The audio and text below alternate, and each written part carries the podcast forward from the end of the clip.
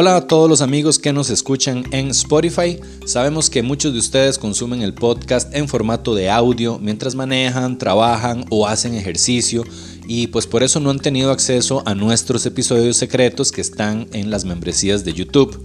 Pues les tenemos buenas noticias. Ahora por solo 5 dólares mensuales ustedes van a tener acceso a dos episodios secretos al mes, a todo el catálogo de episodios secretos que ya tenemos grabados y al preestreno de los episodios regulares todos los domingos. Todo esto para ustedes en formato de audio. Nada más vayan a patreon.com slash valesca y o sigan el link que les dejamos en la descripción de este episodio y ya pueden comenzar a disfrutar de todo ese contenido extra que ya los está esperando.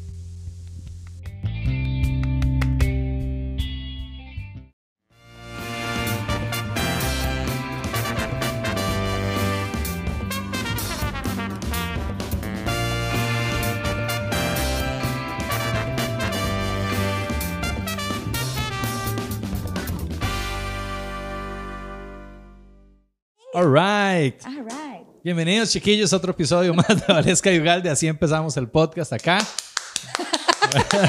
Así empezaban todos los hijueputas programas en Canal 9. ¿Cómo? Con la gente aplaudiendo, como idiotas. Ellos mismos. Como focas. Exacto. Entonces yo voy a hacer. Muy bien. Y sin más, entrémosle así Entrémosle, ya, el calzón invitado quitado, esta sin noche. mucha vara. Hoy tenemos a Marvin, Marvin Murillo, Murillo. acá. Simplemente, Marvin, ¿cómo estás? Bien. Excelente. Eh, pero es de esa forma en que uno siempre responde cuando le preguntan, ¿cómo estás? Bien. Sí, sí, bien. No, no sé. Ahí vamos, ahí vamos, ahí, Ahí vamos. vamos. ahí Bueno, vamos. a Sí, ver, hagamos. esta pandemia de forma muy sí, fuerte. hagamos un recuento, Mae. ¿Cuál De, para los que no te, para los que no te conocen, sos comediante. Hace, hace, eh, de, fuiste el- el- el- la cara de, de le llamamos comedia, el la presentador. fuerza detrás del gremio de stand-up durante un buen rato. O sea, Estuviste en un momento muy importante para la televisión nacional, que fue todo el nacimiento y morimiento de, de Canal 9. para, para mí Marvin fue quien se echó al hombro el gremio cuando no éramos ni mierda, que estábamos desconocidos, metidos en cuatro barsuchos, Como ahorita. pulseándola. No, mae. No, that's not true. Sí. Pulseándola, mae. eh, en lugares donde nos habían abierto la puerta, lo estepario, eh, ¿cómo se llama? Eh, Café, Malpaís, Malpaís. mae, Malpaís. donde nos abrieron la puertica, sí, ¿verdad? Este, yo me acuerdo, yo fui a hablar a, a Café Malpaís porque mae, entraban 10 Sí. personas. Entonces, eso era lo que estábamos haciendo. Y ya habían estos maes que tenían el observatorio y ya se presentaban y toda la vara. Y Marvin fue prácticamente quien se echó al hombro Ujú. la bronca de decir, vamos a llevar a todos estos maes a la tele. Y vamos a meter a toda esta gente en televisión nacional. Y vamos a creer que estos hijueputas pueden hacer monólogos, desarrollarlos, eh, ensayarlos y presentarlos. Y vos sabés qué es lo curioso.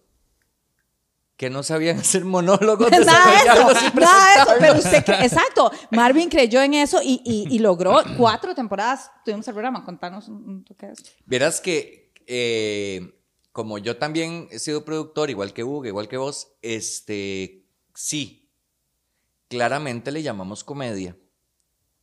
Es lo que hace, Mae. El salto. Sí, El salto. totalmente, Mae. El salto. Y, este, y en el momento en el que el programa se acaba, se empieza a ver el declive. Totalmente. Yo, Yep. Eh, Yep, sí, you're y right. eso es mucho, mucho, mucho tiempo antes de la, de la, de la pandemia. Pero Sí. efectivamente, yo, Ni a eso le podemos echar yo, la empecé, culpa. yo empecé a hacer giras con el programa. ¿Cierto?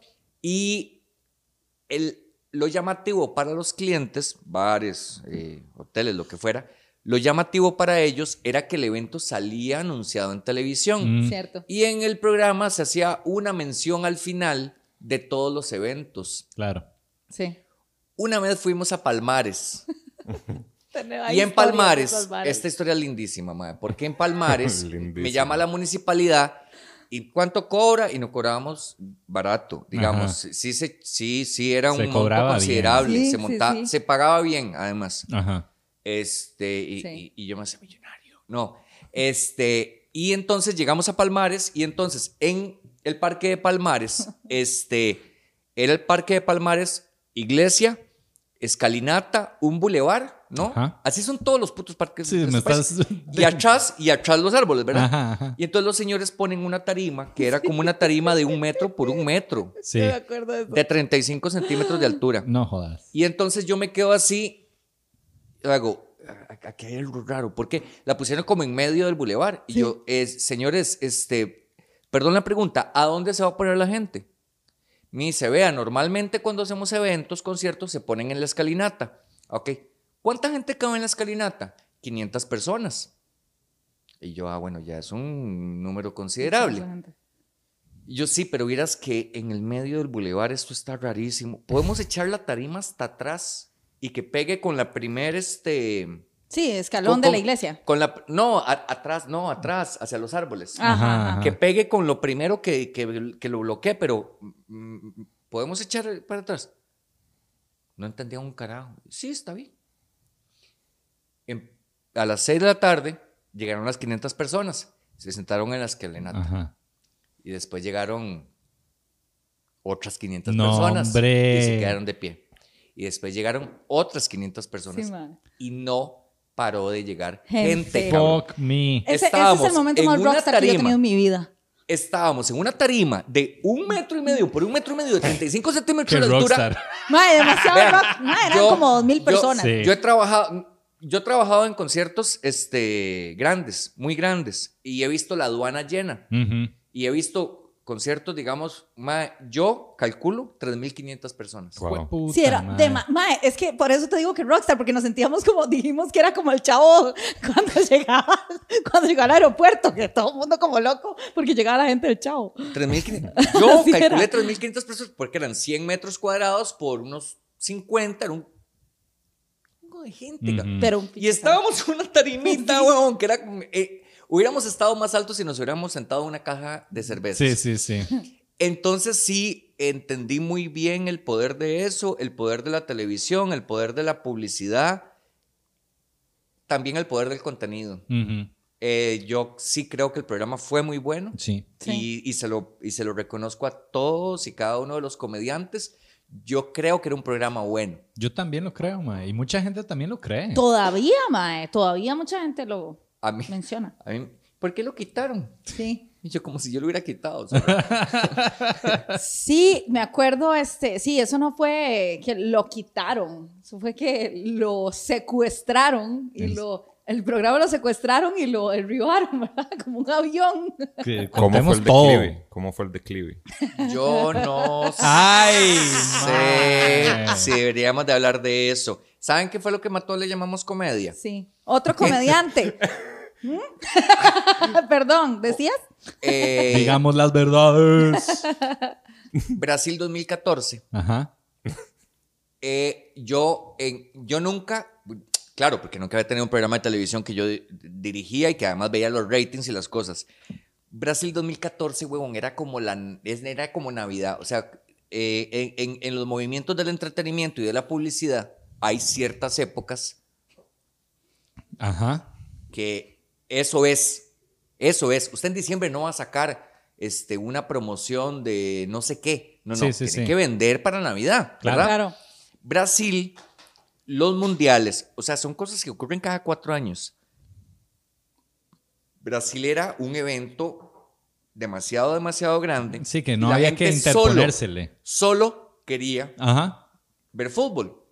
Y entonces a mí me dijeron, ¿por qué no se hace unos cuatro programas de fútbol? Ajá. Y yo, porque ustedes no han entendido que nosotros no vamos a cagar y nos salen chistes. Yo no puedo hacer cuatro especiales de fútbol. Y tal vez podría hacer dos monólogos, quizá. Este, y ya en ese momento estábamos montados en Brasil y el rating se cayó. Sí. Se cayó, pero un chingo. Sí, Porque a la sí. gente no le interesaba nada que no, No, fuera no, no. fútbol. Y ese año fue Y el ese que año nos fue el de fue. la Cele, sí, o sea. que la Cele. Ah, sí, no. Y, ajá. Ah, bueno, claro, naturalmente. Sí, porque si hubiera sido como de costumbre, ya los 15 pinto. días todo el mundo Co- está. No, sí, eh, obvio. En, en dos días están de vuelta. Exactamente. No, comimos pinto eh, un, cuatro meses, no sé cuánto. El tema es que el canal vio el rating muy, muy, muy, muy bajo Ajá. y me culpó a mí. Mae, manda huevo. Manda huevo. Y me pidieron, efectivamente, que había un grupo que si entraba Un- subía un- el rating. Ah, sí, claro, como, un- como un tipo de liga. de Una gente. liga de cómica. Ajá, ajá. Qué linda camisa de superhéroes, man. Ajá, ajá. Ajá, sí, sí. Ajá, ajá. Sí, sí, ¿Qué sí. tiene? Ajá. ¿Qué? El que lo entendió, lo El que no entendió. entendió, no entendió. Yo tuve una de las reuniones más bizarras pidiéndoles que entraran al programa. Pidiéndoles que entraran al... Porque ellos no participaban, ¿o No. sí? No, los Pero- empleados del canal no, no querían estar en un programa del canal. Ah. Y entonces... Pero no estuvieron en algunos episodios. Yo No. recuerdo algunas grabaciones sí, de, sí, sí, sí, sí. en Jazz sí, Café. Sí. Me acuerdo sí. uno de ellos así sentado en la primera fila. Ahí está ese video, Mae, en un, en un monólogo mío. Hay uno de esos más sentados en la primera fila en una mesa así. Con cara de... Con cara de culo. Pero lo puedes ver. Y la gente que está en la mesa con el Mae cagado de risa. Y el Mae, te odio. Y yo, Ajá. Sí, ah, eh, ya. eh, Por ir a un show. Vieras que curiosamente, vieras que curiosamente, con excepción de, de uno, que es Renzo. No, no, no, no. No, no, no le estoy tirando a Renzo. Por eso estoy diciendo su Sí, nombre. sí, sí. Con excepción de Renzo, su desempeño siempre fue malo. Y se estoy diciendo en serio. Claro, porque no se preparaban, porque no mandaban los monólogos, porque no se dejaban revisar de ni picha, etc. Ya, ya, ¿Por ya, qué ya. estamos hablando de esto? Entonces, Perdón, los más sí aceptaron entrar al show. no. Ah. No, no, no. No, no. y ¿Por me qué no? Éramos un programa mucho. Y me trataron como una mierda, y trataron el programa como una mierda, y trataron a todos los comediantes como una mierda. Al chile, man. y yo dije, ok, yo dignidad media tengo. Este, y me fui, me fui de vuelta al canal y les dije, sus empleados no quieren trabajar conmigo. Entonces lo que me dijeron es, Marvin, usted tiene un conflicto de intereses. Usted es juez y parte. Sálgase del programa. Qué duro, Jerry. Yo nunca había contado esto. no, Mae, gracias por contarlo. Porque nadie es cierto, sabe yo cómo, cómo funciona. esto. esta- No, sí, yo, no, yo nunca había contado esto. Ni los comediantes saben bien cómo Sí, está yo la hasta vara. ahora estoy Ni sabiendo los esto. comediantes saben. A mí, cuando eso pasó, a mí me llamaron después eh, la nueva administración Ajá. y me dicen, vamos a hacer un especial de Navidad. Este, ¿le gustaría estar? Y yo, no. y, y me acuerdo que salió el bendito especial y entonces ya el programa ni siquiera se parecía al programa porque ya no era en el No, lugar lo donde movieron se de hacía. lugar. Lo movieron de lugar. Y lo entonces- movieron de calidad. de calidad, entonces ya ni se- ni se veía igual. No, no, no. Era un yo no- yo no mamotreto. entendí el mamotreto. Efectivamente, Horrible. horrible. Y salieron otras personas luz, que no hacían, sin luz. Sin cámaras. Sí. Era una hora muy rara, mae. Y Era una salió gente que- Era, era como... Con, con dos celulares hacemos un mejor producto. Era muy, muy, muy... Horrible. Muy, muy feo. Muy Ajá. feo. Horrible. Y ya Muy había malo. un público, le llamamos comedia, la gente Y- lo esperaba. Sí, Y vieras que me pasó una cosa muy curiosa. Me llama la productora, una chica bien que se llama Hailey, He- Heidi. Me dice, Marvin, es que ahora soy la productora, le llamamos comedia. Estaba como yo cuando les abrí. y yo, ajá. Ajá. Es que, es que no entiendo, no entiendo. ¿Cómo se hace esta mierda? No entiendo. ¿Vos les pagabas? Eh, Y sí, yo, weón. y yo ma, ya me lo li y yo, ¿por qué? ¿Qué está pasando?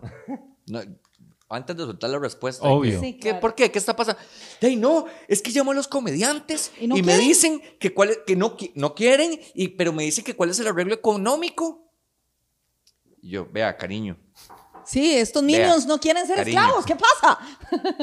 nosotros lo que hacíamos era, yo cobraba la entrada en el bar, algo poco común, pero que se tenía que hacer, y se le pagaba a los comediantes algún porcentaje de la taquilla. No sé si me dejaba algo, tenía que pagarle al, al bar normalmente un 20 o 30%. Sí, ¿quién era lo que cobró? Pero después, nosotros, la productora, que se llamaba Ojalá Comunicación, Sí. vendía con Canal 9 5 millones de pesos en publicidad y nos tocaban 2 millones y medio. Y yo agarraba y porcentualmente, si Valesca había aparecido en cuatro programas y, y en esos cuatro, una fórmula complicadísima, y si había aparecido en esos cuatro programas y en cada programa se había percibido millón y medio de publicidad, 500 mil pesos, 3 millones, yo le pagaba ese porcentaje. Si ese día eran cinco comediantes, ellos percibían Y a veces se les pagaba, no, no me acuerdo de muchísima plata, pero sí unos 175 mil pesos por, Puta, 2014 para... por, para cerrar el mes. O sea, por bien, güey. liquidación mensual eran, ponerle 200 mil pesos, sí, sí. 150 mil pesos. Bueno, cierro el tema de cómo puta se cerró el programa. Entonces me dicen, Marvin, usted tiene un conflicto de intereses. Sálgase. Y el programa no era mío, era del canal. Claro. ¿Y saben qué tengo en una bodega en Sarchi?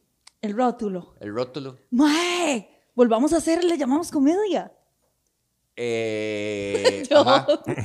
Eh, eh, los, los, no se, no se puede hacer hasta De porque que, es propiedad intelectual de ellos, ¿no? no. se puede hacer hasta que una persona que no me contestó el teléfono hace como año y medio, ¿Quién? este, eh, resulta que Canal 9 todavía existe. Ah, ¿En serio? ¿A dónde están lavando plata ahora? eso iba a decir.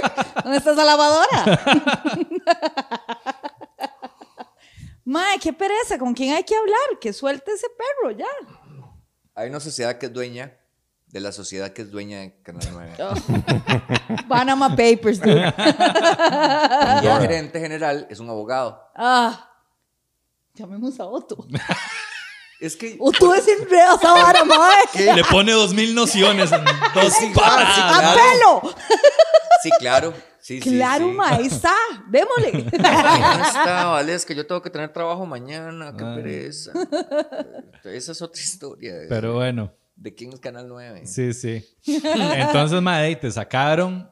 Y, pero, madre, me acuerdo también, este, ya que es tema ahí, a la parcita, también estuviste en otro programa, ma, el noveno piso.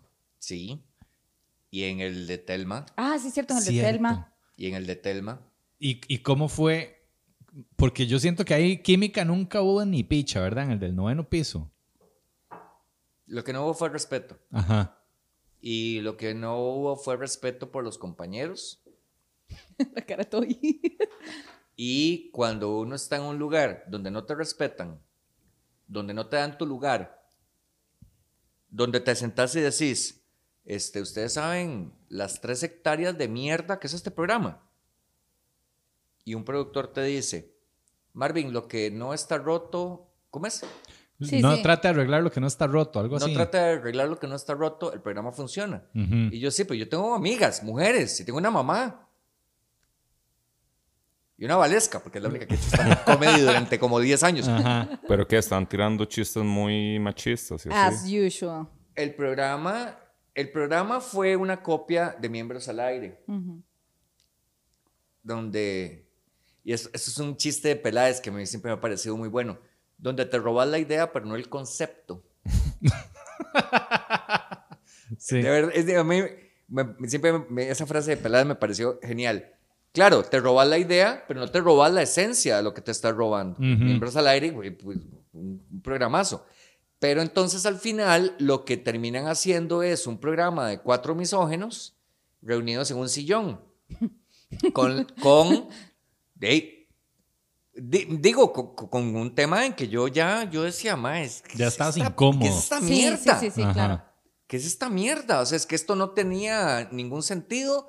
Eh, tenía dos copresentadores que no sabían leer un guion, eh, no se les podía dar estructura, no se podía estudiar nada. Entonces, básicamente, yo me salí de, de, de, de, de miembros al aire, iba a decir. ya, ya decías, cabrón.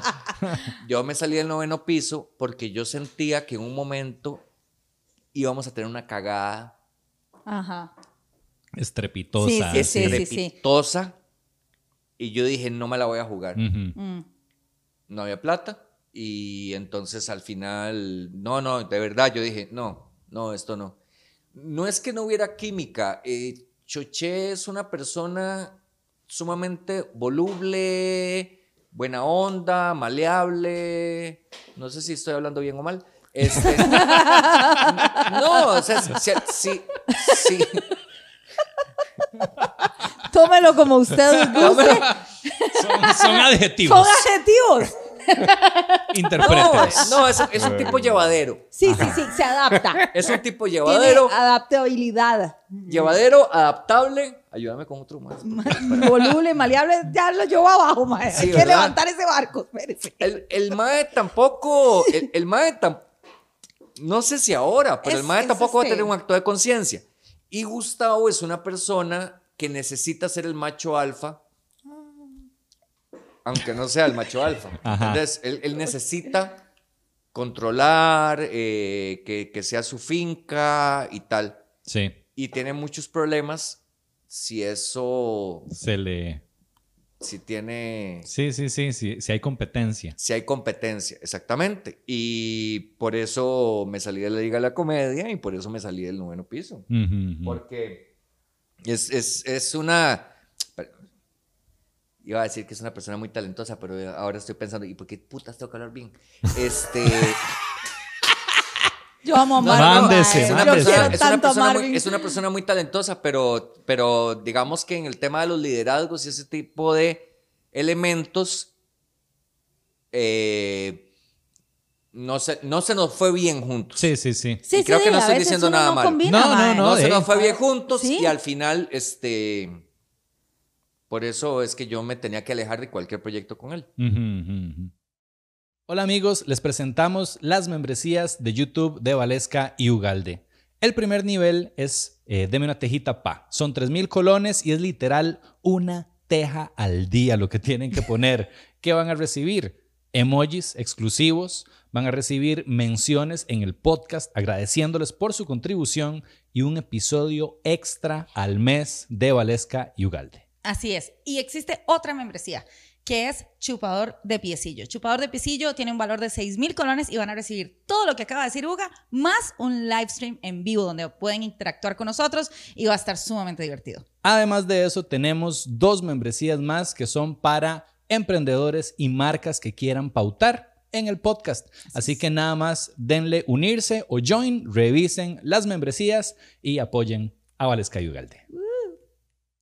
Y ahora, Mae, bueno, puta, es que tu vida... ¿Y ahora qué? ahora- o sea, estoy tratando ¿Y ahora de... qué coño? Estoy tratando de hacer un recuento de tu vida, mae, que ha sido tempestuosa. O sea, ha tenido altos, bajos, bajos, bajos y más bajos y, y de todo, mae. Y has estado en muchas situaciones diversas. Has pasado, le llamamos comedia, a este tipo de programas, mae. Estuviste en el gobierno, güey. Antes, antes de eso, Marvin Tuviste, sí. tenía un festival de... de vos eras el que cine. tenía... Sí, la ¿Cómo era que se llamaba? La 240. La 240, yo me acuerdo. Yo ahí ni te conocía.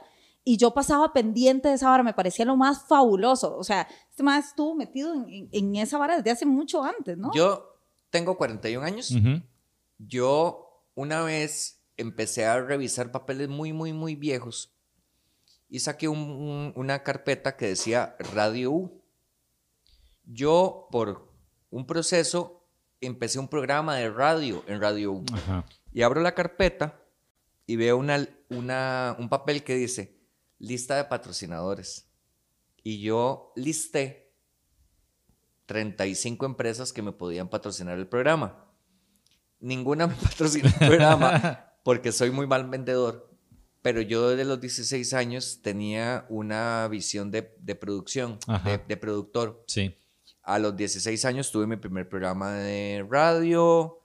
Eh, a los 19 mi primer trabajo profesional era escritor de guiones para La Zaranda, eh, que son los productores del barrio. Y ahí va, digamos, pero de ahí, sí, son 25 años eh, pensando en comunicación y pensando en productos. Eh, tuve una etapa muy loca, como a los 28 años, hace unos 12, 13, Y hasta ahorita. no, esa es- no la, es- la actual es alcohólica. Este, yo escribía series de televisión. O sea, yo me sentaba y escribía series de televisión. Al Chile. Me sentaba y, y escribía conceptos para radio y televisión, etcétera. Ningún hijo de puta programa lo pude, lo pude vender. Este, pero yo, digamos, siempre he tenido una, una eh, mente muy animada en crear. Y en ese momento es que estaba estudiando en la universidad o en el INA o etcétera. Como estaba aprendiendo a hacer series de televisión, entonces escribí cinco. Ujú, Y están ujú. todas embodegadas. Oiga. Pero de ahí sí, los caminos han sido muy diversos y además yo nunca he sido una persona normal. Este, yo tengo compañeros de la universidad que uno dice, tan, tan bruto que era, tan, tan, ¿verdad? El que Ajá. uno dice, "Ma, este, pero ni Y para maceta, ¿ah? Está ex- exitosísimo. Ah, el carepichas gerente general de no sé qué mierda. ¿Por qué? Porque pudieron aguantar, porque pudieron ser empleados, porque pudieron pasar de... Sí, y sí, esa sí. mierda no me existe. O sea, Ah, bueno, lo que decía Uga, que vos estuviste en el gobierno hace poco. Sí, trabajé dos años en Casa Presidencial, un año en el Ministerio de Cultura. ¿Y cómo fue esa experiencia, mae? Es que a mí me sorprende tu, tu adaptabilidad. ¡Eres maleable! ¡Voluble! Ma, aquí a todo el mundo se le, se le da para Nadie tiene una peluca. Nadie tiene una peluca y una de falda para vestirme vieja. Este. Porque, porque, porque des- a partir de la campaña de- del presidente actual, de Carlos Alvarado, eh, pude como desarrollar más mi, mi trabajo en eh, asesoría en comunicación, Ujú. que tiene que ver más como con lo estratégico y eso no lo había desarrollado. Digamos, a mí me gustaba hacer productos, este, radio, televisión, ¿verdad? Sí. Ficción, eh, documentales, etcétera. Y entonces de pronto me di cuenta que, que, que sí tenía una expertise para asesorar en comunicación. Sí. Ganamos la campaña y, este, y empecé a trabajar en casa presidencial.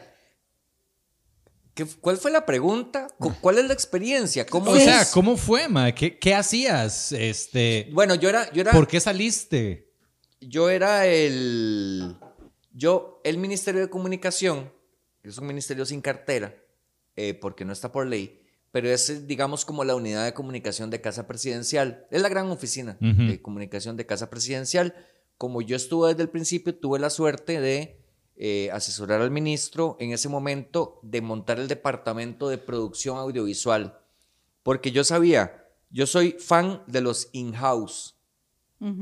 Yo soy fan de no contratar una agencia, Ajá. por eso ninguna agencia me da trabajo, y generar un equipo de comunicación interno, porque eso baja los costos de forma increíble. Y entonces yo, yo monté un equipo de producción audiovisual, redes sociales, diseño gráfico e interpretación del ESCO. Es muy gracioso porque es una sola madre, pero es un... Sí, Es un equipo, departamento. claro. Es una sola nena y tiene ocho años en gobierno, pero Claro. ella. Ella es el departamento Fue el agarrado esa mae. Fue Sí, puta ya madre. habla más rápido y todo. sí. interpretación del ESCO. Este, y eh, yo era el, el coordinador, digamos, de toda esa área que al final se convirtió en producción multimedia. Eh, y hacíamos todo, desde comerciales, eh, un producto muy importante que son las cadenas presidenciales, todos los domingos, hice un chingo, como 200. Y este, sí, y vos sabes, eso no es lo que sorprende, es que en cada una tuviera que decir algo. Sí, güey, puta, ¿cómo hacemos este monólogo? Y ahora, sí, sí, exacto, exacto. ¿Te imaginas que se le hubieran cruzado los cables, mae? Cables y el mae aquí como, no veo punchline en esta premisa. Él una vez me dijo, Carlos una vez me dijo, ¿por qué no me escribís unos chistes? Y yo, ¿por qué? ¿Para qué? ¿Para qué? Ya, ya el, Pa- el ya, reporte, ya, ya, sí, Ya su gracias. carrera va de picada. ¿Para qué apresurarlo? Ya los números dan risa. no creo que ocupamos más remate. Exacto. no, no, no, señor, no. No, señor, no. Por ahí no va la estrategia de comunicación. Usted sabe, Carlos, mae, yo no, yo no lo veo contando chistes de ese mae así, No. en una mesa de bar, cagando de risa a toda la mesa, con algo No. que el mae diga, el más gracioso. Sí. Sí. Sumamente gracioso ¿De verdad? y agradable. Ajá. Es sumamente gracioso y agradable. Cuando se cierra la puerta. Claro. Porque eh, si, si tiene una. Él tiene una investidura donde se la Sí. cree. Donde se la cree. Y Claro. eso yo lo respeto muchísimo. Yo, yo, yo lo admiro porque nunca se ha resquebrajado. Solo en la vara de Guanacaste que empezó a pegar gritos. Ahí sí la armadurilla se le hizo así, como que se le cayeron tres tornillos. Pero el mae lo logró. Ahí salió. Pero aparte de esa, mae, No siempre. lo logró. No, no, no logró ni picha. no lo logró, no salió. Pero, pero, mae, pero para mí, eso fue hambre y cansancio. En serio. chile. Además, O sea, ¿dónde está estabas? como- En ser Guana, humano. el calor de la gran puta. O sea, No, no, no, y, no, y tenés 60 hijo de putas gritándote, presidente malparido. Ah, no, ¿Y yo cómo ahí- te comes eso? Hay un video de Luis Guillermo Solís que creo que, no sé si estaba saliendo de casa presidencial o de Guanacaste, y un mae le dijo, presidente, hijo de puta. Y Luis Guillermo Solís se volvió y le dijo, venga, y hablemos. y obviamente el mae se cagó. Ajá. Es, eh, se cagó él y, el, y, el, y los Y todo el- escoltas. todo el grupo Y todo el sí. grupo. y, se, y se puso a hablar. Y se puso a hablar. Pero, mae, ¿qué nivel de... Es que no son huevos porque... Abajo el patriarcado. Eh, no, ¿Qué nivel, Ay. ¿Qué nivel de empatía y de Ajá. seguridad tenés que tener para alguien que te está agrediendo verbalmente? Decirle, venga, hablemos. Decirle, venga, hablemos, tranquilo. Hay que estar bien dormido. Para, ¿Cómo para poder hacer eso. Hay que estar en un buen lugar emocional, ma. Hay que haber podido descansar toda la noche anterior. Lo digo por experiencia. Mae, o sea, de verdad. Sí, tener mucha Si paz mae- para poder decir, venga, hablemos. Sí, se hubiera agarrado sí, con sí. la esposa y... no lo estoy diciendo por mí, mae. Y el chiquito le hubiera pasado llorando toda la noche, mae. Mae, pero ¿por qué Charlie ve el ser gracioso y ameno así como una debilidad en su frente comunicativo? O sea, ¿por qué él lo ve como algo que no, no interesa? ¿Por qué no lo hace? No lo sé. Yo Sí, creo que. Y yo no, perdón, yo no puedo Sí. hablar por el gobierno, Claro. ni puedo hablar por él jamás. Pero es que eh, No lo piense tanto. Tome más guarito. Tómese una birrita más. sí, dame un. Pedido Este, ya. Mae, es que, es que todo el mundo, a mí me hace mucha gracia porque yo veo Twitter y es que la comunicación del gobierno es una mierda. Y yo sentado en la mierda, ¿verdad? Porque yo era el, que- el que- el- el del, del departamento que lo hacía. Es que no es tan fácil. No, es que un no es tan huevo, fácil. mae, esa vara. Y a mí me hace mucha gracia cuando la gente postea cosas de Bukele. Y este es el presidente que ocupamos. Ese es el ridículo que ocupas. Obviamente, mae. El ridículo populista. Eso es lo que querés. O sea, él tiene una investidura. Él lo primero que hace es respetársela a sí mismo. Vaya, que nosotros somos unos igualados, que no se la respetemos es otra cosa. Pero el ma de la comunicación política es súper complicada Uy, sí. no. y la comunicación institucional de casa presidencial, y les estoy respondiendo la siguiente pregunta, que es ¿por qué me fui? Ma, porque es un estrés diario muy Me cabrón, imagino, mae. muy cabrón. Es muy cabrón levantarte a las 6 de la mañana, revisar el teléfono y darte cuenta que hubo una inundación y saber que ese día vas a salir a las 10 de la noche de trabajar. Ujú. Porque después de que ocurren las acciones políticas, ocurren las acciones de comunicación. Claro. ¿No? O Sí. sea, ¿o acaso vos a las 7 estás escribiendo un comunicado? No. No, a las que 7 pasar los- algo. a las 7 está la Comisión Nacional de Emergencias viendo a ver cómo coño este hace un Sí, resuelve. resuelve y a las 11 empieza el comunicado y, y a las 2 de la tarde el puto video que hay que editar y la mierda y salís a las 10 de la noche. Claro. Entonces ya hay un punto donde yo ya no, no lo logré. Y, y digamos, no había posibilidad de, de hacer ese equipo más grande y de delegar funciones. Y, o sea, era así como. Para la, para la prensa, 27 personas trabajando en el Ministerio de Comunicación para llevar la comunicación del presidente. Era un, era un escándalo. exceso, un Ajá. escándalo y una pérdida de recursos. Claro, claro, claro. Y, y- y no estamos entendiendo de que la comunicación de, el, el- de, de Casa Presidencial no es para no, no para que el cabrón vuelva a ser reelegido. Ni siquiera es para que digamos que fue un buen gobierno. De no, es una es para que obligación. entendamos. inclusive. Claro, bueno, por transparencia, pero.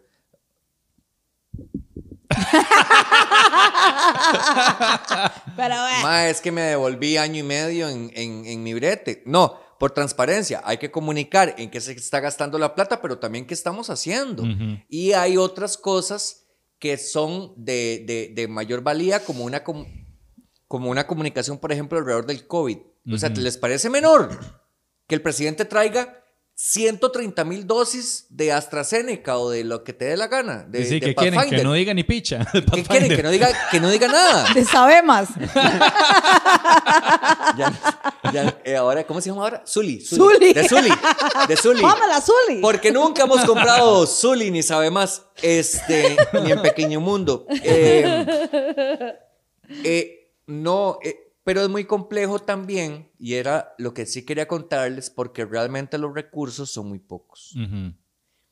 Eh, eh, de esas 27 personas que te digo que componen el Ministerio de Comunicación, si fuéramos 40 hubiéramos resuelto todo. N- No necesariamente. Eh, Hola chiquillos, queremos agradecerle a nuestros patrocinadores que es eh, Veterinaria Capoli. Veterinaria Capoli, que es una palabra bribri que Oh, significa ¿Qué significa? medicina. Oh, wow, ¿eso lo googleaste o qué? Tenía en el email que nos mandaron. Sí, pero no te veo muy vibri. Sí, sí. Bribri. No. Ay, ya, déjeme ser. Dios Bueno, mío. Capoli tiene eh, muchísimos servicios para especies menores. ¿Qué Así son es. especies menores, Ugalde? Perros y gatos. Ah, ¿Cuáles son las mayores, Valesca? mis ex. Jirafas. Mis ex. Poco de animales. En fin, consulta general, servicio a domicilio, vacunación, trámites de exportación por si usted se quiere llevar su gatito o su perrito fuera del país, aplicación de microchips, internamiento, atención de emergencias y ofrecen servicio de grooming o estética para perritos y gatitos. Así es, hasta aplicación de microchip, madre, qué chiva. O sea, el perrillo no se le pierde. No se le pierde. Es como, es un, como un gato. iPhone. es como un gato.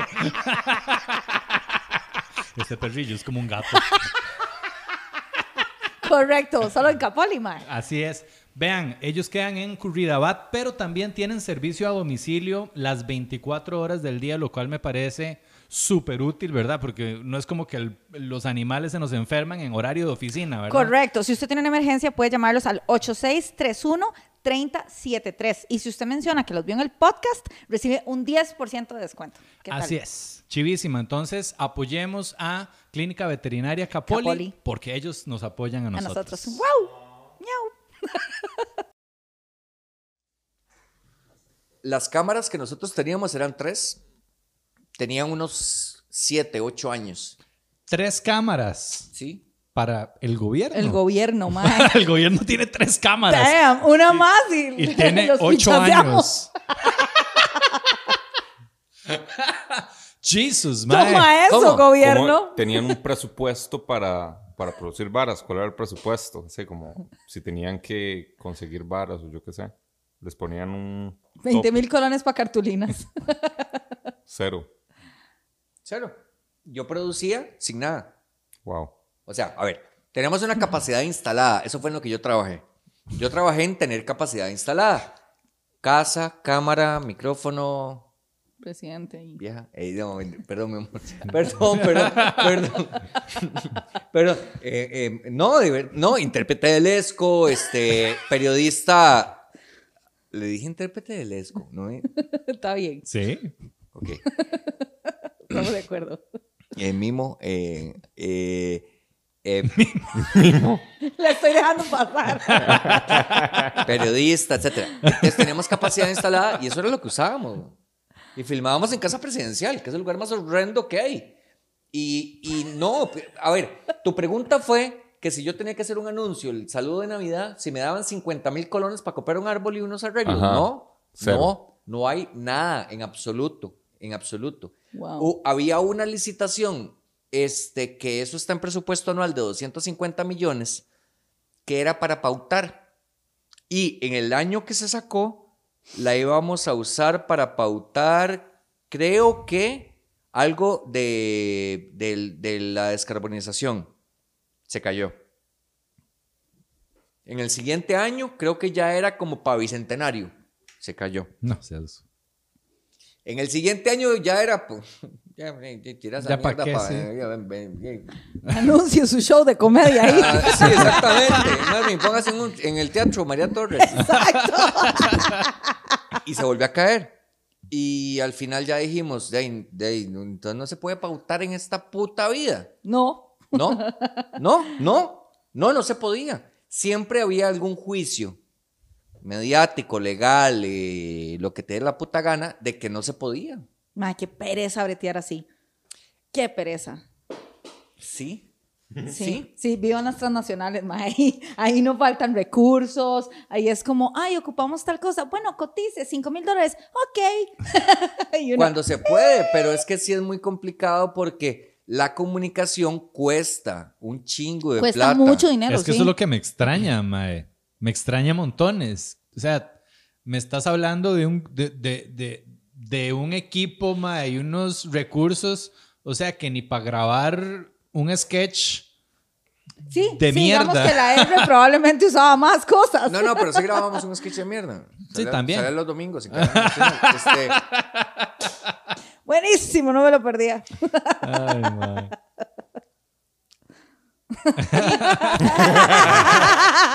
¿Y cómo te ha ido con Uber? No, eso te iba a decir, digamos, es- estuviste. Man, no podías hacer comedia durante el tiempo que estabas en el gobierno y así. Tenías, ¿cómo se llama esa mierda? Eh, depresión. No, No. tira. no, tenías este, confidencialidad. te- tenía prohi- prohibición de ejercer mi profesión, que es de comunicador. Y eh, yo no sé si ustedes recuerdan que cuando Manuel Obregón era ministro de Cultura, Ajá. ajá. daba conciertos como al país. Sí, Ah. Y correcto. alguien lo denunció.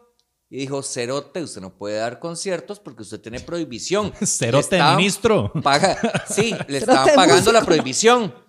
Y resulta que hubo eh, una, un pronunciamiento de la Contraloría de que ejercer una profesión artística No. no significaba un oficio. Ah, Es como, bueno. ¡hey! ¡Ah, eso da un toque!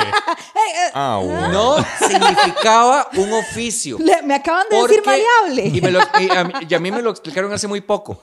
Porque hacer arte es una expresión humana. Ah, ah, bueno. y como eh. expresión humana, eso no es un trabajo. Exacto, es como.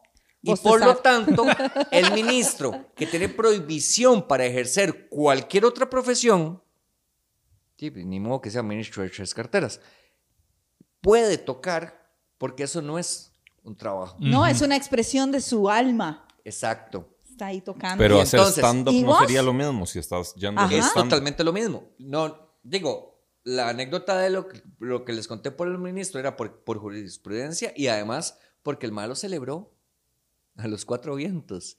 Y todo el mundo dijo,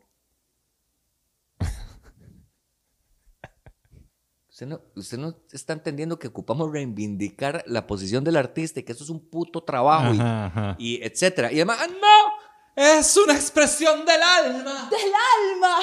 No, es un cabello. trabajo. No, Exacto, porque no necesito No, y el dinero. hijueputa se va a tocar marimba. Y, y- y es en serio. Este, entonces, yo sí podía hacer stand-up comedy estando en casa presidencial. Lo que pasa es que no era bien visto. Entonces, Claro. sí, me, sí me pidieron que, que, Que no. Que, que no. Muy amablemente. Muy amablemente. Y además, este, que, que limitáramos nuestras. Este, La exposición. no, nuestras publicaciones en redes sociales, que tuviéramos muchísimo cuidado. Eso eh, no, no está mal. Eh, es decir, bueno, la empresa privada también lo hace. sí, eso no está mal. Y hay personas que han perdido su puesto en el gobierno por redes sociales, por, por publicaciones en redes Sí, sociales. las redes sociales son delicadas. Este, pero eso hizo que yo me fuera para el otro lado totalmente. Entonces, tengo tres años de no publicar ni gorra en Como redes sociales. Uga. Eh, ¿Cómo? Como Uga. No, o sea, vos no ¿Cómo? publicas. Yo conozco este podcast porque usted. Pero No, no. Uga no publica yo no nada. lo publico. Tenemos un ejército ahí. Yo tengo un mae que publica todo. Sí, pero digo, no publica Ah, mira. cosas suyas. ah, sí, como- sí, sí. No, Vos no. no yo, vas a yo- ver- yo también. Yo tengo un equipo de redes sociales. Vos no vas a ver a Este, Uga, tengo- digamos, haciendo un story ahí diciendo, ¿qué chiquillos? ¿Verdad que no? No. No, haces eso. O sea, tiene Sí, que ser, sí. o sea, muy de vez en cuando sí lo hago. Pero di, a mí tampoco me gusta estar en esa, en esa putazón, mae. Eh, verás que yo sé, sé que estoy desperdiciando mis redes sociales horrible. Yes. Pero yo tuve un, un, un problema y ya no lo he logrado superar.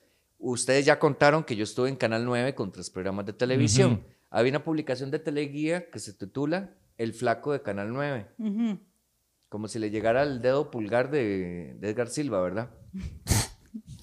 y entonces, digamos que de pronto sí tenía mucha exposición. De yo salía en Canal 9. En tres programas, tres veces por semana. Y manejaba mucho, mucho, mucho mis redes sociales, pero mis redes sociales eran, digamos, la parte como del show. Ajá. Y a mí no me gustaba compartir nada personal. Person- sí, sí, sí, te entiendo Nada perfecto. personal.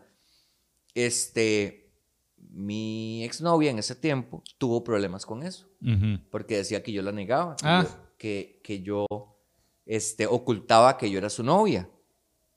Sí, sí, sí, te, y yo, te lo puedo yo entender. me quedé y se lo expliqué así, le dije, vea, su familia, mi familia, mis amigos y sus amigos, Todos lo saben. sabemos cuál es nuestra relación.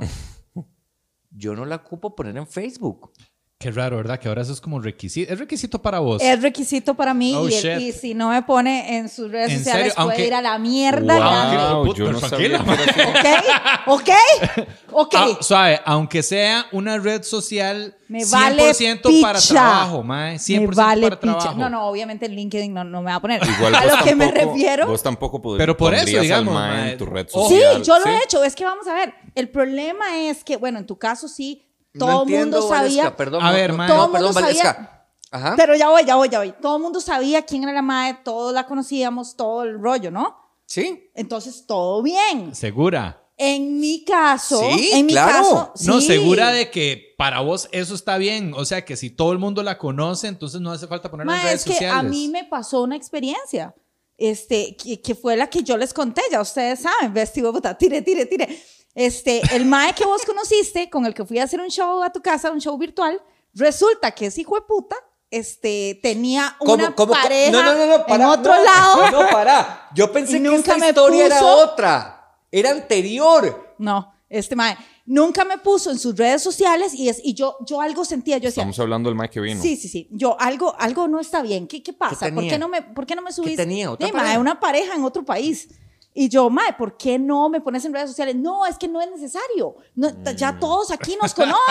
Pero vos me Picha. contaste eso. Vos me contaste Ma, eso. sí, sí, sí. Que y tenías entonces un issue porque Tenía un issue porque el mae no, hay no algo me... que está pasando Pero bueno, raro. el mae, su red social no era de trabajo, era su red social ahí. Era su red Ah, social. como mierda, ahí sí. Era su red social, sí, exactamente. sí. Ahora, si vos sos una persona, en tu caso, di, eras una persona, o sea, sos una persona pública, tenés tus redes única re- y exclusivamente exacto, de de trabajo, figura pública. pues uno entiende. Y aún así, este, y aún y aún así, yo no veo por qué no, si para No, la no, MA no, es un issue, que la pongas en algún nunca- momento. No, no, no, pero nunca oculté nada. Y en eso vuelvo y les digo que tengo un problema. ¿Ustedes sabían que en otros países el término figura pública tiene una ley? En serio. ¿Cómo así? Claro, porque cuando a vos te dicen, vos sos figura pública, estás teniendo deberes y derechos. Si vos estás en una playa, chingo, y te toman una foto, como sos figura pública, tenga. Sí. No, señor. Mamó. Así no funciona. Ajá. No es porque usted sea figura pública que mi privacidad no tiene valores.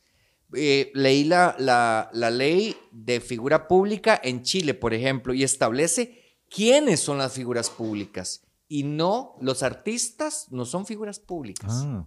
El presidente, los ministros, los diputados, sí, porque tienen una función pública se les paga por el, el- el- por los impuestos de las personas. Pero un cerote que sale en televisión, que le paga un empresario de la televisión, ¿por qué ese man es figura pública? Velo de otra forma. Porque esa persona va a perder derechos. Porque esa persona no va a tener derecho a su privacidad. Sí tiene derecho a su privacidad. Total. Sí, claro. Sí tiene derecho a su privacidad, sí tiene derecho a salir de un bar hasta el culo. Eso era lo que te preocupaba. Seamos muy honestos. Si tiene derecho a ir aquí largo A ver, y salir y salir con dos machas. si le alcanza, y todo ganar, bien. gastarse su aguinaldo como mejor. Como le mejor Y- le Y merezca. entonces a mí, una vez, una amiga me dijo, es que usted era figura pública. Y yo, ¿y, y qué implica?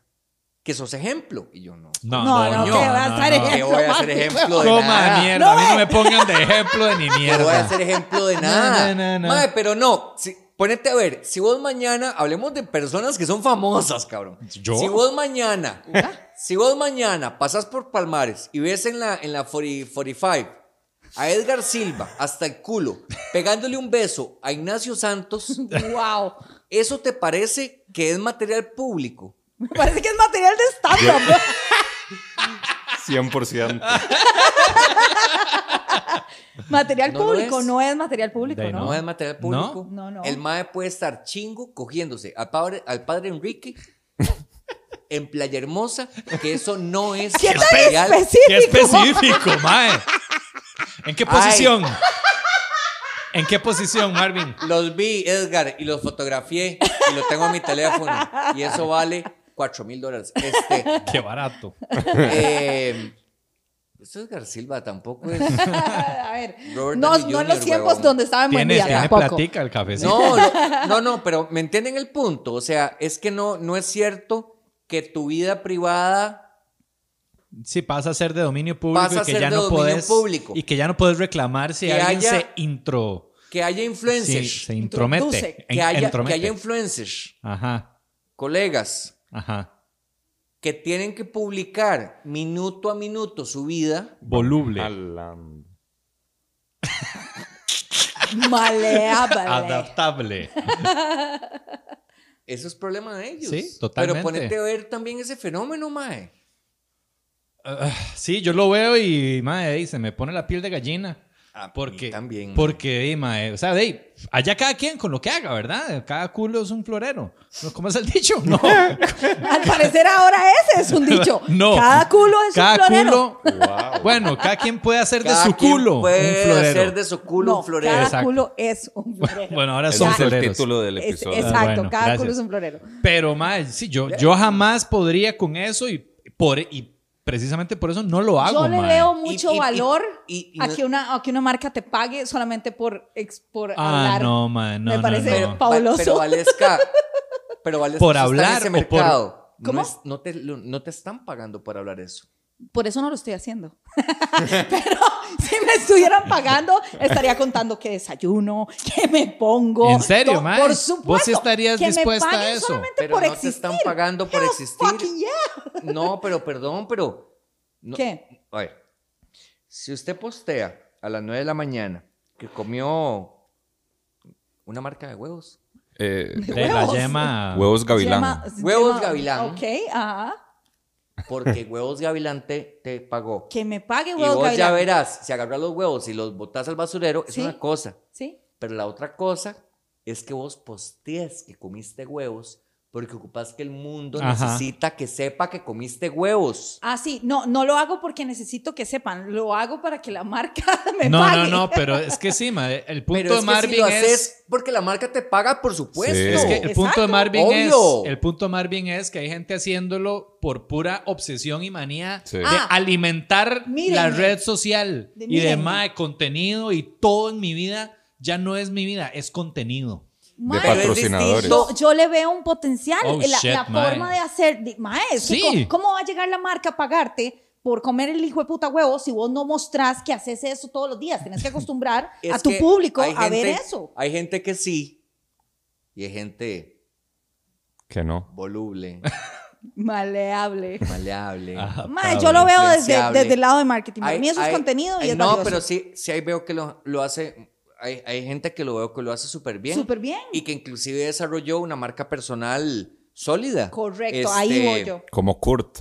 Como no Kurt sé, Dyer. no sigo a Kurt. Es que Kurt no Como hace Kurt, eso, no, yo, yo sigo más, Kurt. ¿cómo se llama esta muchacha? Karina Nu- Núñez, ¿es? Karina. No, No sigo sé. a Karina Núñez. O a, o a- No sigo a nadie en realidad. No, miras que ella hace el arte de cada, cada foto que hace.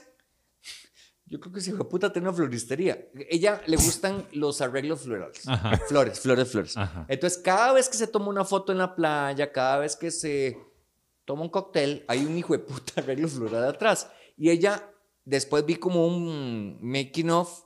Y, y sí, la madre va y hace su puesta en escena de su vaina. Claro. Pero esa madre vive de eso. Ajá. Muy bien. Lo que, yo- lo que estaba tratando, es que no, no, no sé si puse el tema bien. Ajá. Las personas que dependen, ¿qué? Su autoestima, Ah, ok, sí, ahí es diferente. de que los demás vean de qué hicieron hoy Sí. y no es para sus amigos, No. es para los fans. Sí, sí, Sí, sí, sí, entiendo, Sí, entiendo. sí, el- puta, cabrón, pero no sos Eugenio Derbez. Ahora, mae, voy, voy de abogado del, del chamuco. Le- pues, si, si lo hace feliz y, y le sirve y, y hay gente viéndolo, mae. El mae se creó su reality. El mae su Keeping Up with the Romanos. Ma, qué pereza me da ese tipo de gente que uno no puede criticar ni verga porque. Y si no es feliz, y me da la, Luca. ¿Qué le No pasa? te cuadra, no te cuadra, ¿Qué le- que te no puedes, contraria, no puedes tener una postura donde se analizan las cosas y se critican. Esto es mi postura. Estoy criticando tu punto de vista. Not really. Ah, tómelo. Es que, mae, es usaste- perdón, Oga. No, no, sí. Usted sabe lo que yo usted lo aprecio. No, y, yo sé. y la persona inteligente que cree que usted es. Sí. Para que usted diga, pero si es feliz. puta No, no, no, cabrón. no es eso, pero me estás No, no, pero obviando es- otro punto. El de les funciona porque hay un montón de gente viéndolo. Y las redes sociales las tienen explotadas. Y eso les sirve para vendérselo a más patrocinadores, otros productos. Eso fue lo que es dije así. antes. Cuando es así. pero vea una cosa, porque lo sé por números. El mayor influencer de Costa Rica lo es, no porque lo sigan 300 mil personas, puede que lo sigan 100 mil, pero tiene 80 mil reacciones. Ajá, el engagement. Son las reacciones lo que importa. Es el engagement y reaccionan a lo que importa. Exacto. Y un chingo de estos influencers que vos decís que yo, ¿por qué critico si son felices? Tienen medio millón de más Ajá. y cinco likes. Entonces no necesariamente, y las marcas no son O un brutas. pichazo, o un pichazo de comentarios, pero son puros más. Qué guapa, mi amor, qué preciosa Ah, sí, ese- princesa, el qué linda fenómeno. se ve. Y, y- y eso es, mae. Un Sí. pichazo más. Y la- las marcas no son brutas, no No, todas. no, pero no, hay las marcas muchas no que son sí. brutas, Hay mae. muchas Pero que hay muchas brutas. que sí, porque yo Sí. trabajé en una agencia y no voy a decir cuál, pero empieza con O y termina con Gilby, pero en fin, la cuestión es que este, yo trabajé ahí, mae, y me acuerdo que era como, busque, busque influencers, busque, busque. Y uno, eh, ok, este, está esta gente y esta otra, y esta sería maravillosa para tu marca. Sí, pero hijo de puta, ¿quién es? Nadie sabe quién es. Búsqueme, no sé, este. Y, y ponen los cuatro hijo de putas nombres de los cuatro hijo de putas que tienen un pichazal de gente No que se los sigue. meta con Joana Solano.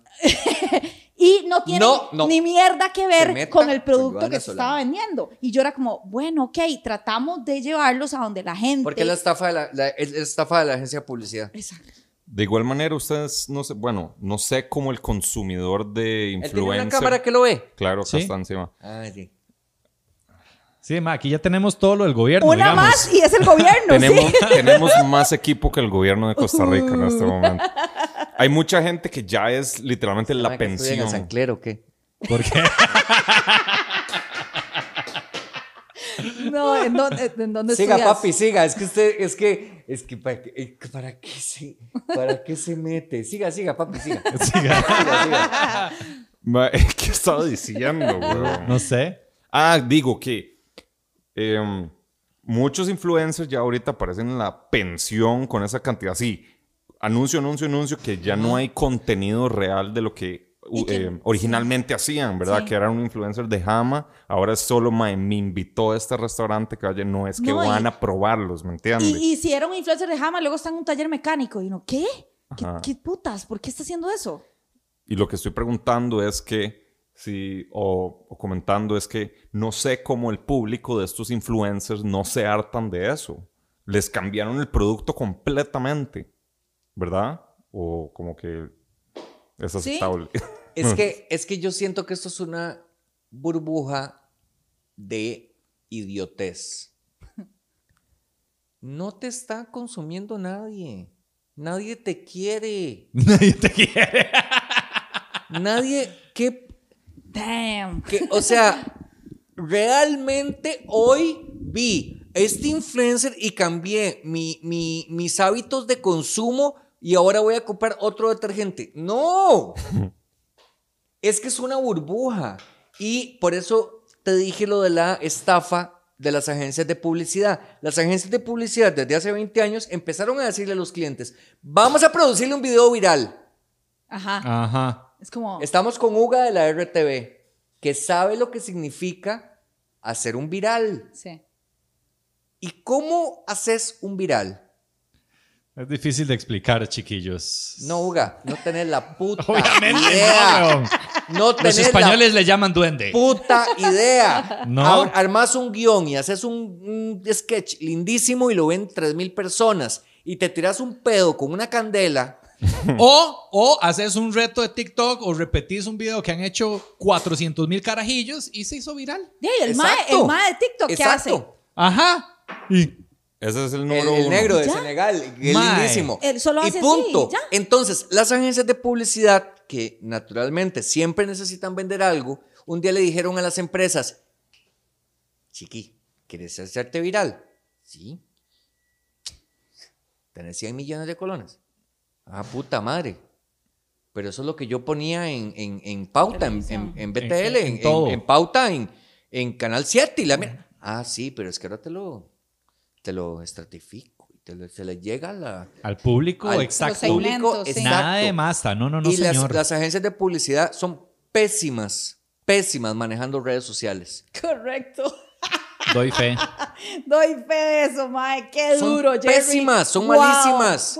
Son malísimas porque al principio agarraron la vara y dijeron, ok, la fórmula aquí es pautar en Facebook 100 millones de cañas y ganarnos el 30%. ¡Wii!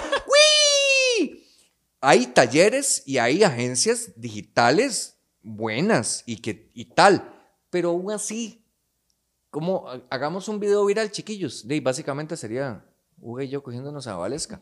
Este, no, no, no, no. ¿Qué? Eso Yo. no sería viral como desagradable.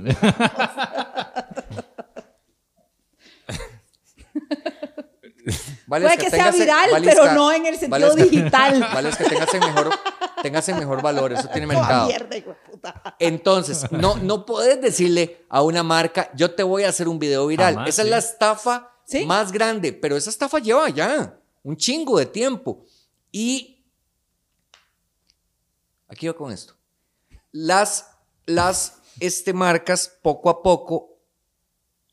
Mae, es que es impresionante. Ibas Si se por- por- gastaban 300 millones de colones en pauta, en prime time, en un canal de televisión, ahora se gastan 150 millones de pesos en pauta en Facebook. Ujú.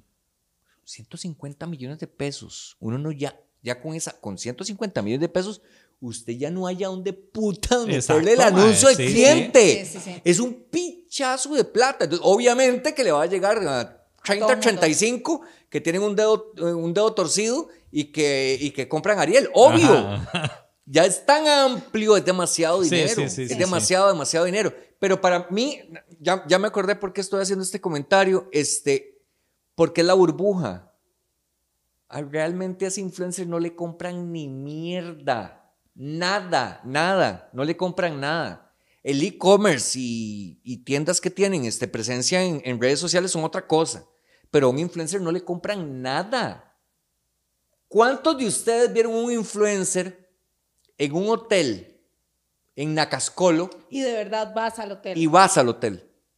Sí, poniéndote un champú ahí jugando A de rico. menos de que digan como que hay una promoción y sí está bastante buena y toda la vara. Eso es un chuplón. Y para eso yo no ocupo a nadie. Bueno, el Buen mae que, te lo, que se lo lleve al público más para eso ocupo un yuplón, ocupo una publicación en Facebook con 5 mil dólares y vendo eh, el año al 50%, pero yo no ocupo un- una, una MAE este, bronceándose las nalgas en el hotel, no, pero de verdad no lo Sí, ocupo. sí, sí. Por eso dices que es una burbuja que los, las marcas no se han dado cuenta todavía que la vara Que no es una sirve. trama, onda. Ajá, que es una trama y que van a caer Sí, los influencers. ponen la O plata sea, y les presentan en- los números. en- le dice, vea, llegó a tantos millones de personas. Mire Ajá. qué montón de likes tuvo. Sí, sí, sí. Vale, picha, no se En- vendió en- nada. En, mercadeo, yo siempre he pensado lo, mi- lo mismo. Maggie. Maggie tiene un presupuesto mensual de 300 millones de colones en publicidad. ¿Qué es lo que hace el MAE de mercadeo? Pauta los 300 millones. Claro. Se los Y ese mes vendió 3 millones de dólares en sopas. Exacto, listo. Brete trabajo hecho. Trabajo hecho. Entonces, en las redes sociales, si yo le meto a un influencer 500 dólares por un posteo, ¿cuánto incrementé de ventas ese día? Y si no es medible, No existe. Sí, bueno, Sí, no. hay agencias que sí piden los números, ¿verdad? Sí, pero Ahí es por- terminas la, la shed y, ay, madre, pasame las estadísticas. cabrón, sí. agencias, ¿para qué? para decirle al cliente, Mire, le metí 10 mil dólares a Uga y, él, y lo vieron 30 mil personas, 1500 likes y 5 mil comentarios. Y la Pero- pregunta que no se está respondiendo es, ¿y ¿cuánto cuánto se vendió? cabrón? Ajá, no sé, entonces pero- la agencia dice, no, no, no, a ver, es que esto no lo podemos contabilizar en Es ventas. awareness. Esto es awareness, estamos llegando Pero al si hay marcas que contabilizan las ventas según, digamos, el periodo de tiempo que ha estado activo, es el- la estrategia, ¿no? O sea, se puede, si digamos vos le das un cupón, entonces UGA, en lo que en los stories que él hace, tiene que decir, bueno, chiquillos, métanse al sitio web y ponen el cupón UGA25 y obtienen 25. Entonces ahí sí yo puedo decir, ok, se Sí, redimieron sí, tantos sí se cupones. contabiliza, mae. pero eso nunca lo hacen. Pero o sea. ¿cuándo ves vos Es- eso en es redes para- sociales? No, no, Siempre no, es eso- como estoy aquí, vean qué rico. No, no, Pero no. si ves una diferencia entre- en los números. No, no, sí, sí, códigos, códigos, pero Sí dos se más de Costa Sí. Rica les puedo decir que yo he visto códigos que yo digo, puta. Tal vez se usa. ¿sabes para qué? Yo sí siento que es efectivo eso, para seguidores. Si vos sos una marca que está buscando followers, entonces, y este mae tiene mi público, entonces este mae habla de mi marca y entonces yo empiezo a tener likes. Eso, eso, para eso, mire, de maravilla funciona. Pero para ventas, no sé qué decir. No, no, no, no, no. ventas no. tiene que Yo- jugársela a la yo le- marca. yo le posicioné una amiga que se llama Coyotiliches. ¿Me la van a cobrar o qué? Este, ella hace. Le eh, pones un bip ahí, porfa. ella, ella desarrolló. Mae, coyotiliches. Sí, really. Se, se lo cambio por la historia ya, del Ya gobierno. definimos, ya definimos quién corta aquí y quién. ¿Cuánto me ofrece? Este, ella no ven- estaba vendiendo en algunas plataformas online que eran como tiendas online y no estaba vendiendo mucho. Yo le dije, "¿Y ¿cómo están tus ventas en Facebook y en Instagram? O sea, venta directa, Sí. de culo. Y estaba empezando la pandemia, ella tuvo que, fue despedida de su trabajo y ya su emprendimiento iba a ser el arroz y los frijoles. Claro. Y me di cuenta que habían varias influencers mujeres que estaban ayudando emprendedoras. Y vieras que había tres embarazadas. Ah, es que los productos que ella hace, ella creó la marca cuando estaba embarazada y se dio cuenta que había un montón de cosas que no se venden en las tiendas. Ajá. Que ella ocupaba cosas que no existían y las empezó a desarrollar y las hizo. Y entonces las contacté a las influencers. Eh, y les agradezco montones porque fueron Montserrat del Castillo, fueron Natalia Monge y em, Joana Nosolano, Villalobos. Hay muchos Johannas. Villalobos. Y yo, no, no, no, Joana Villalobos no está. No, no le inventamos un hijo a Joana Villalobos. Sí. Teno, no sé. Una, una Joana Bueno. que, que es una modelo colombiana. Y accedieron. Y, mae, 300% de ventas. Uf, qué Ahora bien. todas por Facebook. Tres posteos. O sea, cada una de ellas, Montserrat, Joana y, y Natalia, me hicieron un posteo. Además, les mandamos un. Sí, sí, sí. Pero es que tal vez ahí el tema es que es creíble. Las madres estaban embarazadas, ocupaban el producto, o sea, era algo con lo que la gente podía decir, ok, sí, esto es de verdad. Claro, yo no le iba a decir a Joana Villalobos, que nunca estaba embarazada. Ajá, enseñe Le, esta- le voy a mandar un, un- un- un cambiador unos de bebés. escarpines. Un extractor de leche. Un extractor de leche. Sí, bueno, ¡No! una, una vez, una vez, una vez le dije eso y, Y te bloqueó. y tengo, y tengo orden de restricción. Orden de No captura, no, puedo te le puedes acercarme a acercar. cuatro kilómetros. Qué imagen, Joana Villalobos aquí. Qué duro, Este, y se levantó y ella me dijo, mae, de puta madre. Y pero era algo, era una acción de comunicación muy sencilla. Ella no tenía acceso a eso. Sí, sí, sí. Puta madre, porque yo Estratégicamente. 20 25 años pensando en esta mierda y, y resultó súper bien. Este, y fue una colaboración extraordinaria para una mae, le cambió la, sí le cambió la vida. Qué o sea, bueno, mae. esa mae, levantó, esa mae vive de eso, esa mae vive de eso hoy día. Qué bien. Gracias a eso. Pero de ahí lo mismo, los nichos, quién está viendo qué, quién se interesa de que la madre esté embarazada, etcétera. Sí. Mae, ¿por qué vos no te dedicas más a eso? Pregunto. ¿En qué sentido? De, no sé, como a facilitar estrategias de marketing para emprendedores. Todos. Mae, ¿por qué? ¿Por qué, Valesca? ¿Sí? Cuando uno está deprimido, la gente llega. ¿Por qué no come banano? ¿Por qué no come chocolate? ¿Por qué no sonríe? ¿Por qué no sonríe? Sea más positivo. Sí, cam- camine todos los días, eso hace dopamina.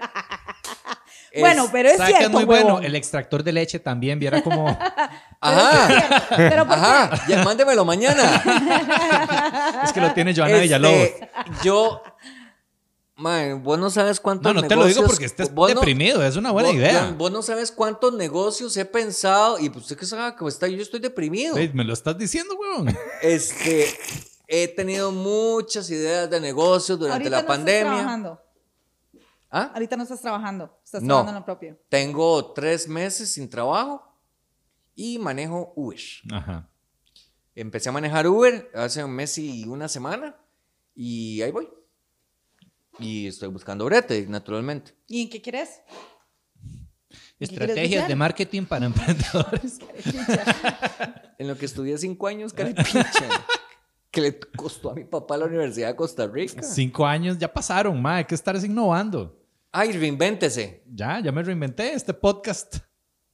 Este podcast, ¿cuánto genera? Cinco dólares al mes. Mucho más que eso, en realidad. Mucho más que eso.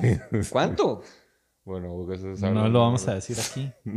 Bueno, en estos momentos me parece que si este capítulo le va bien, yo tengo un royalty. ¡Ah, cabrón. qué lindo! Ah, vos me invitaste a la sala de tu casa a tomar birra. ¿Sí? ¿Y dónde están las birras, hijo? de- Nadie te tiene trayéndolas. Toledo me pidió whisky, yo le fui a comprar. Sí, pero hubo amenaza. bueno, pero. sí, sí, tampoco. Hubo un poquito de intimidación. como- exacto, como, ¡ay! Ahí hay un whisky, ¿quiere? No. No, no, no, no. Fue como, ¿dónde está mi whisky? Yo ya voy a traerlo. Ya voy, Espérenme ya un toque, voy. dame cinco minutos. Perdón, don Toledo, perdón por vivir. Mae, qué mal. Ah. Qué malos prejuicios. Entonces yo tenía que Aquí Aquí cortamos. cortan sí o sí. Sí Ariel, o sí. corte. Tráigame ese chiquito, lo voy a pasar lleno de cocaína. Oh my God. Ay. lleno de cocaína por el aeropuerto. En fin, Bueno, ya volvamos, Uber. si lo iban a cortar. este, ¿qué quieren saber de Uber? Eh, De no sé, ¿cómo te ha ido? Lindísimo, lindísimo. lindísimo. Es, ¿En qué quiero trabajar? Bueno, yo no, en comunicación, en, en- en producción de audiovisuales. Este, esta pandemia se llevó por el frente, mae, todo lo que tenía que ver con gastos superfluos, como el arte, el, la- el- Sí. el entretenimiento, la publicidad, este, de ahí, mae, las marcas que están vendiendo es porque venden arroz y frijoles. Y entonces es muy complicado porque tiene que, que ver como con el, ¿verdad? Con consumo básico. Ujú. ¿Qué putas vas a ir a estar viendo este sábado a Valesca Oporta y a Marvin Murillo en el Teatro Torres? Un show de comedia. ¿Cuánto vale? Mae, no sale este sábado. Cuando este episodio salga, ya nos, nos presentamos. Ah, ese era el invitado sorpresa. Sí. Ah, oh, wow. Vea, si usted fue al Teatro Torres el sábado pasado con Valesca y conmigo, le pido muchas disculpas. ¡No! Idiota, ¿Pero va a por salir qué? bien. Va a salir súper bien. Estuvo pichudísimo. Yo estuve ahí. ¿Vos estuviste? Me encantó, mae. Qué bien, mae. Sí. Siete rojo la entrada. Pero igual siempre estamos en el Teatro Torres. Yo sé lo raro que es ver a un comediante ebrio en el escenario. Yo que creo que me voy a devolver en el tiempo y voy a cambiar mi elección de invitado. Y entonces, ¿qué, qué pasa? Me desaparezco. Como, como, como en Back to the Future. Sí, sí. Me, desa- Y aparece. me desaparezco. Jay Rodrigo. El cabro de ella ahorita. No, no. Porque está celoso. Silencio incómodo. Ay, aquí. ¿viste? ¿Por Se- qué, Rodrigo? No, no, no, para nada. Es igual de amigo que sos vos conmigo. Bueno, Sí. siempre, siempre hicimos junta. Teníamos una vara que se llamaba Rueda de Ah. la Risa, ¿te acuerdas? Sí, teníamos Con un Rodrigo espectáculo. y Marvin. Sí, Sí. Ustedes dos siempre han sido. Pero ¿qué es la amigos. mierda? ¿Yo me muero mañana o qué? Pues están pasando así como por toda mi vida, mae. De No, sea, mae, no se muera, hijo de puta. Estamos- No estamos en- Sí, varas, mae. Una vez tuve sífilis. Eh, digo, Este Pero- más está, en- pero- está invitado en un podcast. ¿Por qué están hablando tanto de mí? ¿Qué les pasa? De playo, es que yo no sé qué. Ni todavía, vea, llevamos como hora y media y ni siquiera sé qué- de, qué se trata esta mierda. de hablar shit, Exacto. de, de lo que hemos estado hablando Ah, todo el rato. ok, ok. No hay, no hay, no, no hay estructura. no hay nada. orden, no hay- Es de lo que salga, volubles. Adaptables. Adaptables. ¿No has visto el, el- el podcast? No. Está como lo... Ma, invíteme, invíteme al podcast. Yo juraba que mínimo uno había visto, ma. Yo veo en sus 30 segundos que usted postea, bueno, usted no, su equipo de redes sociales Joseph es mi equipo, ma. que, que postea. ¿Cómo se llama? Joseph. ¿Y cuál es su nombre? Daniel. Pero usted es José Daniel, ¿no? No, Daniel. Uga. Nada más Daniel Daniel. Ugalde, sí. Raro, es que yo no sé por qué se me en, en la mente me dijo que este man se llama José Daniel y yo dije, este man tiene un alter ego que se llama Joseph, Yo ahí posteando en la... es un, es un que el mae en el cuarto de atrás, Eso cabrón. hay que pero cortarlo, dude. No, no sos vos. No, no, no sos vos, pa. Yo sé que No, no. no, no. bueno, no sos vos, tranquilo. Este es el no sos vos. más loco, No man. sos vos. Yo no soy el... Oh, shit. Bueno, Uber. Bueno, Uber. Llama al 911. No, si estás aquí en contra de tu voluntad. sí, sí, sí. Yo no puedo creer que se me esté trabajando. Uber, ¿qué quieren saber de Uber? No sé, ma, ¿cómo, cómo ha sido ese, ese mes y una semana es? Mae, Uber, vieras qué curioso, porque yo si estaba en la casa con una vara muy pesada de no bretear, de ver el hijo de- hijo de puta techo todos los Sí, días, claro. y un día dije, ya, ya, o sea, es que no puede ser que yo vaya a la pulpería y me compre un paquete de cigarros y me sienta mal, Ujú. porque estoy gastando plata que no ingresa. Sí. Y me monté al carro, mae, y me encantó, weón. Me encantó porque empecé a drenar toda la energía de, de, de, de, de no estar haciendo ni mierda en la mae, casa, sí. mae. Empecé a drenar toda la energía, la gente conversa, vacila. Este, el primer viaje que hice era de una mae que era como el- el- la protagonista de Bones, la serie Ajá. que es un, pa- un paleontólogo, un médico que ve los huesos. Ajá, ajá, ajá. Era una madre del OIJ, Ah, no que jodas. ella es una médica forense que solo ve huesos, Nada más. Qué loco. ni pelo, ni uñas, ni, Sí, sí, ni sí. ojos. Ella lo que hace es estar en las escenas del crimen donde enterraron a la gente Oh, wow.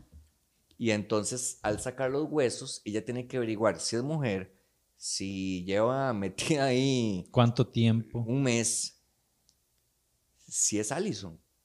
o si es, ¿me entendés? Hace estudios de ADN para determinar si la víctima es la persona desaparecida que llevamos un mes buscando en el país, ¿verdad? Claro. De hecho, vio casos como el de Allison, o sea, me, me habló de casos Ujú. pesados. Y me contó una cosa muy curiosa. Dice que ella solo ve huesos. Ella no, anal- no analiza carne. Entonces, a Yo que veces... Te estaba echando el cuento. Ya no soy el huesito que era, pero gracias. Me contó que ella solo analiza huesos, ella no analiza carne, que cuando ella recibe restos óseos que tienen carne pegada, ella tiene que desprenderlos Ok. en una olla de presión. Mae. Oh my La mae. God.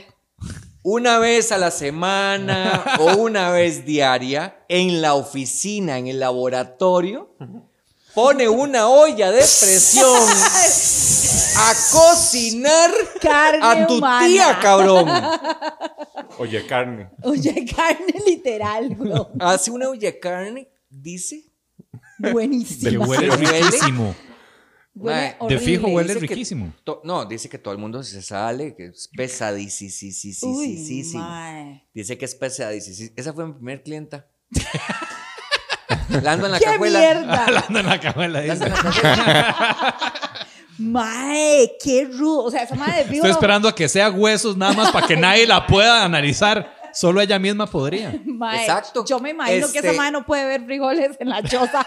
¿Te Sí, en olla de imaginas? presión, la madre. ¿Te No. imaginas que la No, madre, gracias. que la madre llega al bar y le digan, señora, tengo frijoles blancos con pellejo? Aquí en la como ollita. mierda, hijo de puta. Gracias. Este, y, y así, he conocido gente muy, muy, muy, este, hey, chiva, es vacilón, ma.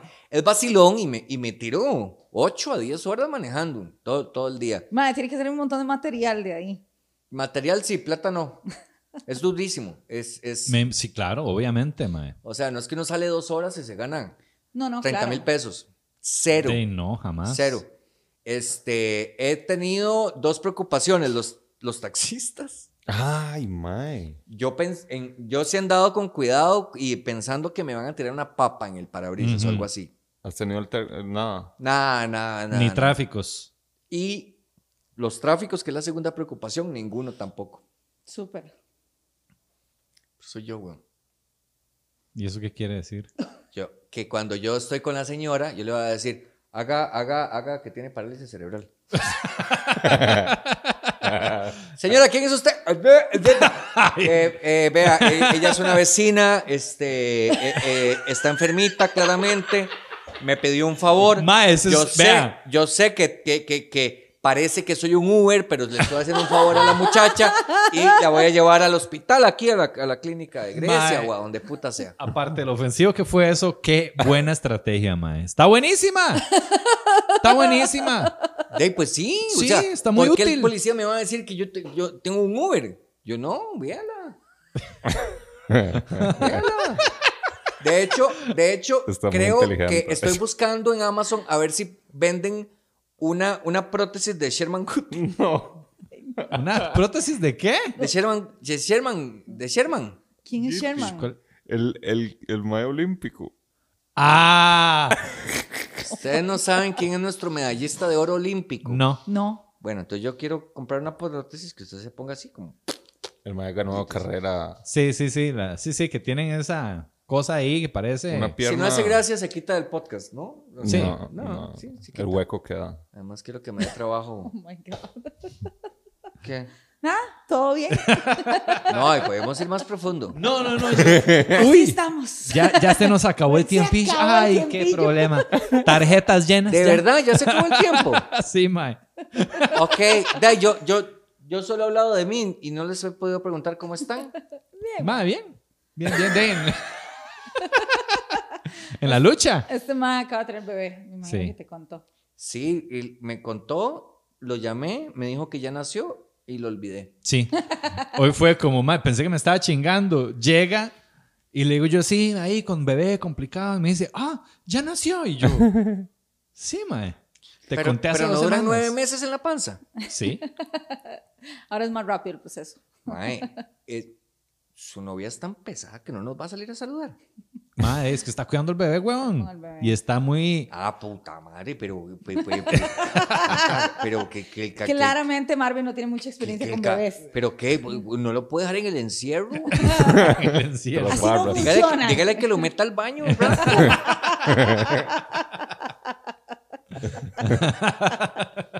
Después te cuento cómo funcionan. Es que no es así tan fácil. Sí, pero esa muchacha, ¿cuántos días tiene de no cagar, cabrón? O le haces el favor. La, la ayudas a hacer sus necesidades. La ayudo a tener el bebé mientras ella va al baño. Lo agarré. No es una ayuda, Uga. Ay, Es su ay, papel. Qué cansado. Es su ay. papel. Vea a, a Marvin encontrando el higher ground, así subiéndose a su superioridad moral. Es, su papel. Ay, Se han sí. tirado todo el puto podcast. Me tienen harta con su maldita testosterona. Podemos terminar esta mierda.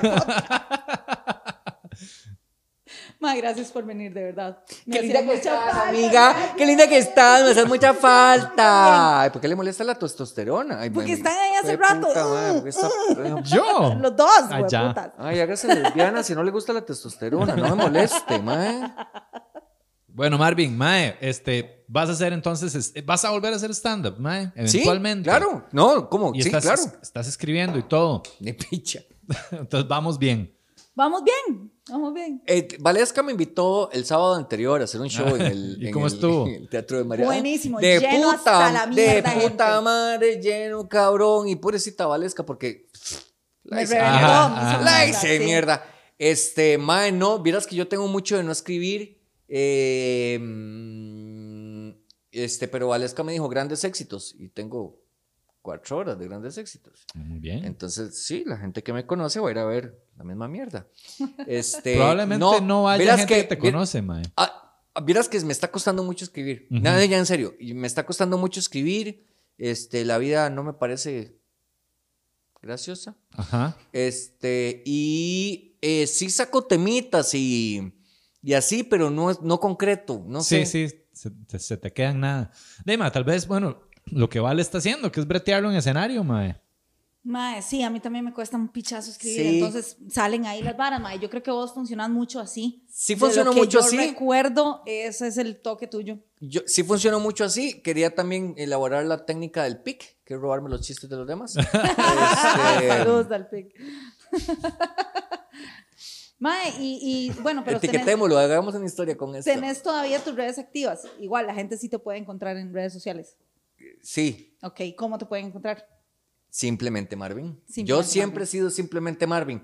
Les quería contar una estupidez, pero yo fui el primer comediante, y esto, es- esto lo sé, que se hizo un fanpage. Acá en Costa Rica. Sí. Cuando estábamos, in- es que iniciamos hace 11, di- 12 años. Sí. Yo estaba en la Liga de la Comedia y este, ya hablamos de eso un poquito. Y este, y yo les dije, Maes, moverse la vara, yo ya tengo un fanpage.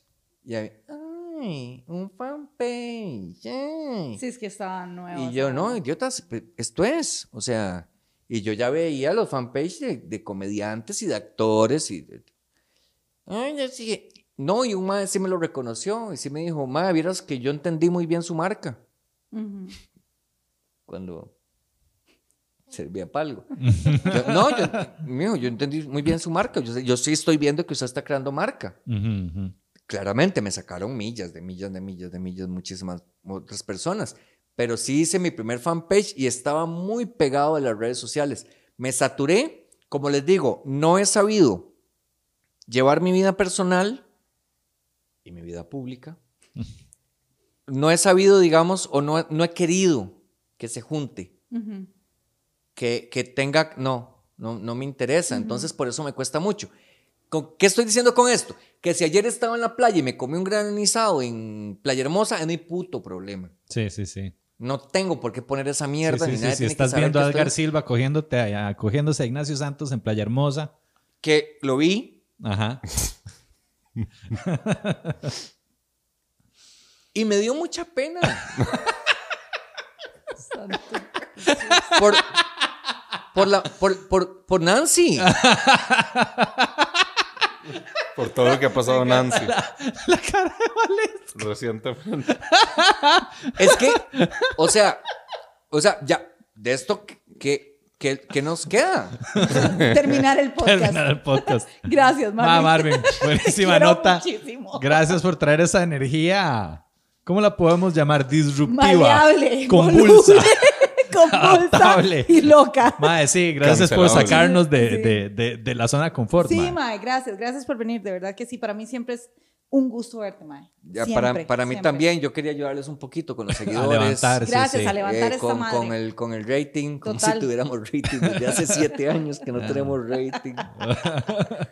Bueno, Y pues nada, chiquillos, eso fue todo por esta semana. Sigan a Simplemente Marvin. Nunca lo van a ver comiéndose un hijo de puta granizado. no, pero, pronto tal vez veamos más material, de- de algo. Marvin.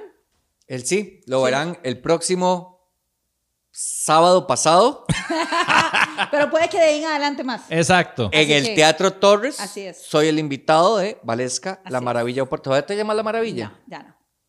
Too late. Perdón, perdón, Valesca, perdón. No, no, pero me estoy grave, cabrón. Perdón, Valesca, ¿ahora cómo te llamas? Valesca Oporta. Mucho gusto, un placer. Es que Perfecto. no la veo desde tu cara, me suena, cabrón. Sí. Sí. No, sí, no, no, no. Bueno, chiquillos. Bueno, nos vemos la próxima vemos. semana. Chao. Chao.